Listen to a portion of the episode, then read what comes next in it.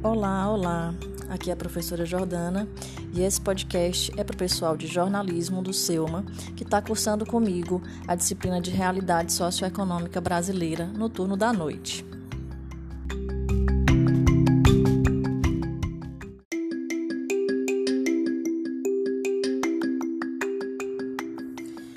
Continuidade ao nosso conteúdo, a gente vai entrar hoje em escolas do pensamento econômico. O livro base é o Fundamentos de Economia, escrito pelo Marcos Antônio Sandoval de Vasconcelos e Manuel Henriques Garcia. E o capítulo que embasa a nossa discussão é o capítulo 15, chamado Evolução do Pensamento Econômico, um breve retrospecto, que vai da página 287 à página 317. Eu tô com o livro físico porque eu tinha pego na biblioteca. Não sei se vocês acessam esse livro por meio das bibliotecas virtuais, mas é, vocês podem ficar à vontade para consultar outros podcasts, vídeos e etc. Ok? É isso, vamos lá.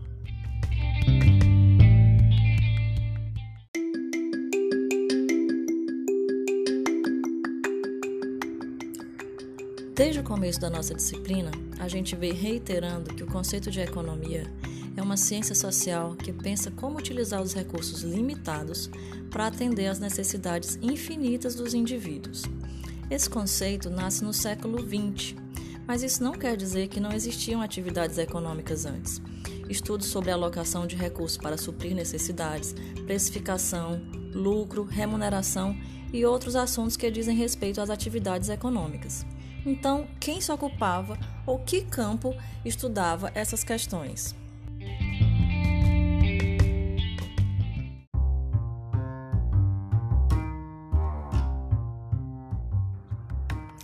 Ainda na Grécia Antiga, filósofos como Platão, aquele do mito da caverna, e seu discípulo Aristóteles falavam sobre finanças públicas, gestão de bens e ordem econômica. A filosofia na Antiguidade Clássica se ocupava de muitos temas, como medicina, política, direito, economia, arte, entre outros. Durante muito tempo, era a filosofia que se detinha em debates sobre economia também. E a filosofia também opinava sobre a natureza do ser humano, valores como o belo, o bom. Daí, aspectos como ética e moral, que faziam parte da filosofia, também tratavam do assunto economia. E acreditava-se que a atividade econômica deveria seguir princípios de justiça, igualdade e até preceitos religiosos.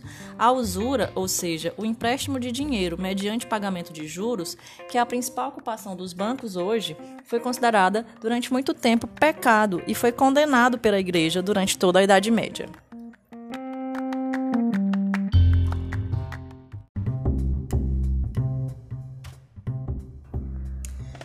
É somente por volta do século XVI que a gente começa a ter a primeira escola do pensamento econômico, que é conhecida como mercantilismo, tá? E o que que isso é? O que que é o mercantilismo?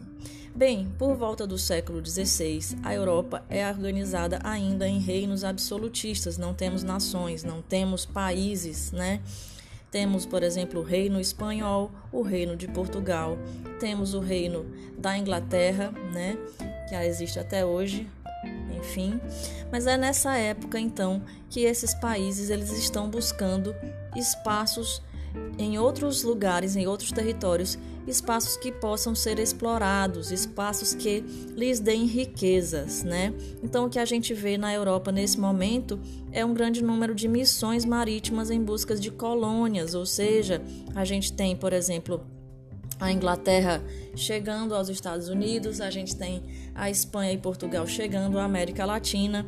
Então, a ideia era que esses países que tinham esses reinos, vamos dizer assim, que tinham mais condições econômicas, buscassem fora do território europeu lugares onde eles pudessem explorar. Pois bem, foi nessa época, por exemplo, que os portugueses chegaram ao Brasil. E o que os nossos colonizadores buscavam aqui? O que eles queriam, como vocês já devem ter estudado, eram as riquezas naturais do nosso território, né? Além de pau-brasil, eles precisavam de riquezas não perecíveis, como pedras preciosas, minério e ouro. Né? A gente sabe o tanto que o nosso país forneceu riquezas desse, desse sentido para Portugal. É exatamente na acumulação de riquezas que se baseia o mercantilismo. Quanto mais metais e pedras preciosas acumular uma nação, mais rica ela se torna. Nesse tipo de economia, economia mercantil, o Estado é responsável por organizar todo o funcionamento da sociedade. Por exemplo, é ele quem patrocina as expedições, quem investe nos navios, quem define o valor do, das colheitas, quem define a coleta de impostos, é, arbitrariamente define quanto vai ser pago de impostos. Impostos quer dizer, o Estado ele é simplesmente absolutista, bem? Então, vamos conhecer seis das características que definem a economia mercantilista. Bom, dito tudo que eu apresentei até aqui, a primeira delas que a gente conclui é exatamente o colonialismo. Os reinos europeus eles precisavam de colônias onde eles pudessem então explorar essas riquezas. A segunda característica é o metalismo, ou seja, o principal objetivo desses reinos era acumular metais, pedras e minérios preciosos. Né? Eles queriam então encher seus cofres.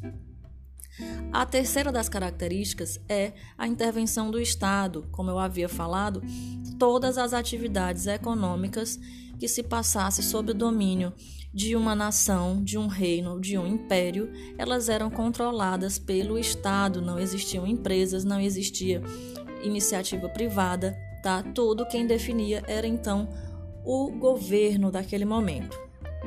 Quarta característica é que a balança comercial era sempre favorável a esses impérios europeus.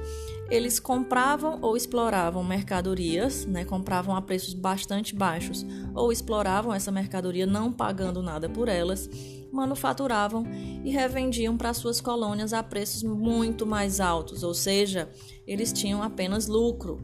Para que isso fosse possível, a gente tem então a quinta característica que é o pacto colonial, ou seja, os impérios eles acordavam entre si de manter os seus territórios sempre como colônia, né? Isso era que permitia, por exemplo, essa balança comercial favorável, tá? E a, sexta característica é a escravidão. Imaginem que tudo que as, os impérios querem é explorar esse novo território.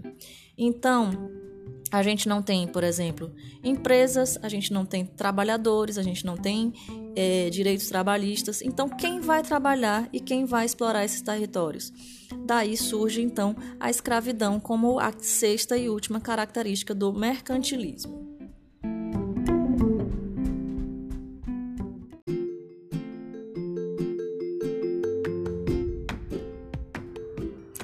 A próxima escola do pensamento econômico surge na França no século XVIII e é chamada de fisiocracia.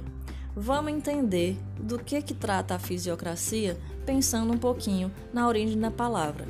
Essa palavra vem do grego, sendo que físio ou physis significa natureza e cracia ou kreitos significa governo. Os fisiocratas acreditavam então que existia uma ordem no mundo regida por leis da natureza essas leis garantiam o equilíbrio de todas as coisas e, se acontecesse algum evento que tirasse o equilíbrio, o mundo por si só, por forças da natureza, conseguia se autorregulamentar e voltar ao seu equilíbrio.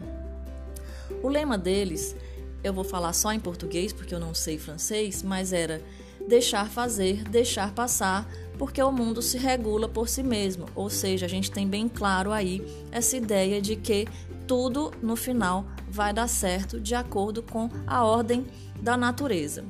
Eles acreditavam também nos desígnios divinos, eles achavam que o desejo de Deus era a felicidade de todos os homens. Alguns nomes importantes desse pensamento são Quesney, Gournay e Dupont, sendo que Quesney é o que ganhou o maior destaque. Quesney era médico e muito dessa ideia de um funcionamento orgânico do mundo vem de sua forma de ver a vida.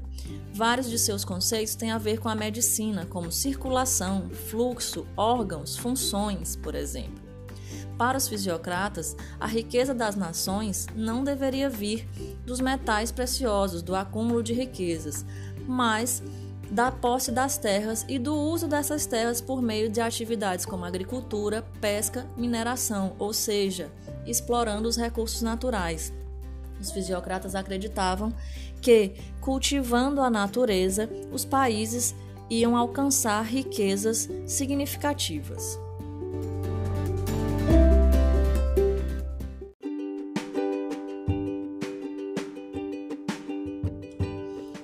Também no século XVIII, mas agora na Inglaterra, surge o pensamento econômico conhecido como clássico ou liberalismo. O liberalismo tem inspiração no iluminismo. O iluminismo foi um movimento filosófico que surgiu com o fim da Idade Média. Entre as suas propostas estava uma crítica às monarquias absolutistas de que nós falamos quando nos referimos ao mercantilismo. Além disso, o iluminismo pregava mais liberdade para os cidadãos. Vocês devem se lembrar do tema da Revolução Francesa: liberdade, igualdade e fraternidade, né? Então, o liberalismo, ele prega essa liberdade econômica. O principal teórico do liberalismo foi Adam Smith, que escreveu um livro, A Riqueza das Nações, em 1776, um livro importantíssimo para as teorias econômicas. Para Smith, a riqueza das nações vem do trabalho humano. É ele quem estabelece a teoria do valor trabalho. E para aumentar esse valor trabalho, deveria-se aumentar a produtividade das nações. Como fazer isso? O que Smith propõe é a divisão e a especialização do trabalho, ou seja, ao invés de numa fábrica de alfinetes, por exemplo, um funcionário trabalhar cortando é, o aço fazendo a ponta do alfinete e depois pregando a cabeça, o que ele prega é o melhor é que a gente divida as atividades. Então, um determinado funcionário vai ficar só para cortar o aço, outro funcionário vai ficar só para fazer a ponta, um outro funcionário vai ficar só para pregar a cabeça do alfinete. Com isso, a gente tem uma especialização do trabalho. Cada pessoa só faz um pouco do trabalho, mas ele se é, especializa, realmente ele se torna muito melhor naquela função especificamente.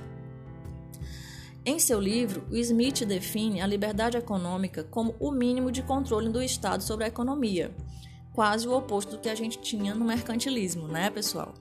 O papel do Estado seria então proteger a sociedade contra ataques, guerras, criar e manter certas instituições estatais, né, com os próprios parlamentos e algumas câmaras de vereadores, algumas coisas nesse sentido de, política, e garantir a livre concorrência entre as empresas.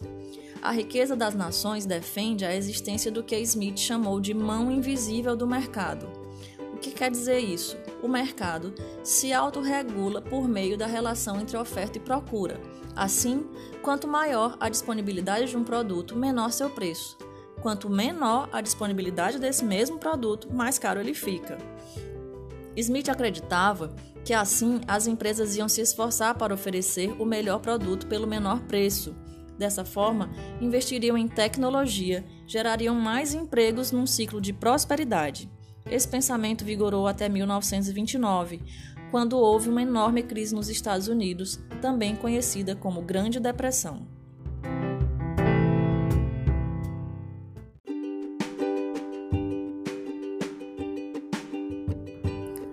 No final da década de 1920, houve então a quebra da Bolsa de Nova York em 29. O desemprego nos Estados Unidos atingiu números exorbitantes, a economia estava em frangalhos, inclusive na Europa pós-guerra. E um estudioso da economia, chamado John Maynard Keynes, propôs uma ideia que ficou conhecida como Revolução Keynesiana. O que ele defendia é que o modelo liberal vigente não ia tirar o mundo da recessão. As forças de autoajuste não existe em uma economia de recessão. Era preciso haver intervenção do Estado por meio de uma política de gastos públicos, que ele chamou de princípio da demanda efetiva. Num cenário de recessão, o Estado deveria garantir direitos dos cidadãos à saúde, educação, alimentação, ou seja, os direitos básicos de dignidade das pessoas. Isso ficou conhecido como estado de bem-estar social, e realmente funcionou para tirar os Estados Unidos, sobretudo, daquele momento de crise financeira. Além disso, o Estado, de acordo com o Keynes, deveria investir em obras públicas. Com isso, iam gerar empregos para botar a mão de obra é, parada em atividade, né, remunerando as pessoas e levando elas a consumirem. Também falava sobre diminuir impostos e diminuir os preços, concedendo também empréstimos para as pessoas estimularem o consumo. Com toda essa movimentação financeira circulando, a economia voltaria a crescer. E isso funcionou até a década de 70, quando houve então a grande crise do petróleo, que motivou mais uma reformulação no pensamento econômico.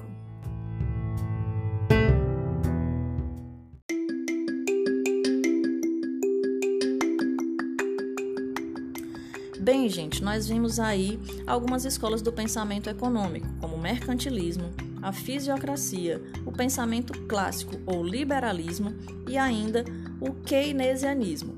Vamos ficar por aqui, mas eu já estou preparando um áudio para a próxima semana em que nós vamos falar de algumas outras linhas de pensamento econômico, como o marxismo e o neoliberalismo.